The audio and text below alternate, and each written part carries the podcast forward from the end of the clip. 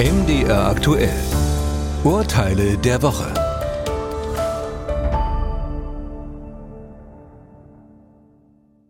Boris Burmann ist seit 20 Jahren in einem Unternehmen beschäftigt. Seinem Arbeitsvertrag zufolge hat er keinen Anspruch auf Weihnachtsgeld.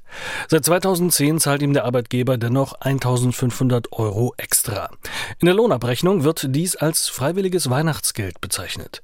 Von 2018 bis 20 ist Herr Burmann nun arbeitsunfähig erkrankt. Ein Weihnachtsgeld bekommt er in dieser Zeit nicht.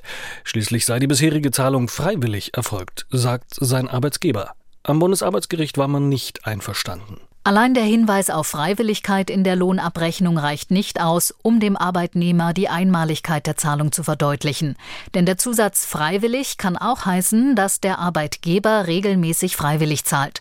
Soll die Zahlung nur für geleistete Arbeit und nicht etwa bei Krankheit gelten, hätte dies der Arbeitgeber klar zum Ausdruck bringen müssen. Da das Weihnachtsgeld mehr als dreimal hintereinander gewährt wurde, war von einer regelmäßigen Zahlung auszugehen. Der Kläger hat hier also Anspruch auf die Sonderzahlung. Fall 2. Helga Helsicke hat vor Jahren in ihrem Testament bestimmt, dass nach ihrem Tod zunächst ihr Ehemann erben soll und nach dessen Tod dann die Nichte Helene. Genauso geschieht es denn auch, doch das Finanzamt legt für Helene eine Erbschaftssteuer fest von fast 4000 Euro. Die Nichte ist damit nicht einverstanden. Vor der Berechnung der Erbschaftssteuer müsse von ihrem Erbe noch die Erbfallkostenpauschale in Höhe von 10.300 Euro abgezogen werden. Das Finanzamt jedoch meint, dies sei nur beim Ehemann der Erblasserin möglich, denn dieser habe als erster die Erbschaft bekommen.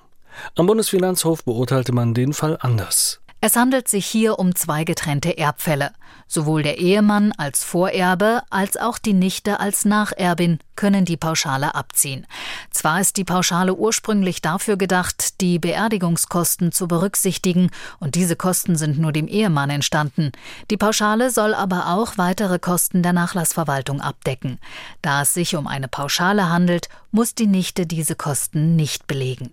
Die Abfallkostenpauschale gilt also auch für sogenannte Nacherben. Fall 3. Anne Ansbach wohnt allein, ist pflegebedürftig und hat deshalb den Vertrag für ein Hausnotrufsystem abgeschlossen.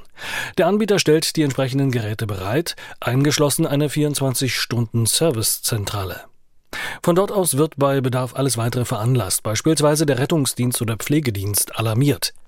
Frau Ansbach will nun die Kosten von 288 Euro als Steuervergünstigung für haushaltsnahe Dienstleistungen in Anspruch nehmen. Als haushaltsnah gelten ja Leistungen, die auch von Haushaltsmitgliedern erbracht werden, wie zum Beispiel Malerarbeiten oder eben die Erste Hilfe bei einem Notfall. Dabei werden 20 Prozent der Kosten von der Steuerschuld abgezogen, insgesamt pro Jahr maximal 4000 Euro.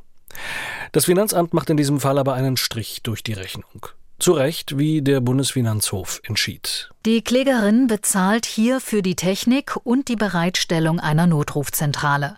Die Entgegennahme des Notrufs und die Verständigung hilfeleistender Dritter erfolgt jedoch außerhalb der Wohnung. Bei einer solchen Vermittlung entfällt die Möglichkeit der Steuervergünstigung. Anders verhielte es sich, wenn der Anbieter selbst sofortige Nothilfe leistet. Da er das nicht tut, können die Kosten für den Notruf nicht geltend gemacht werden.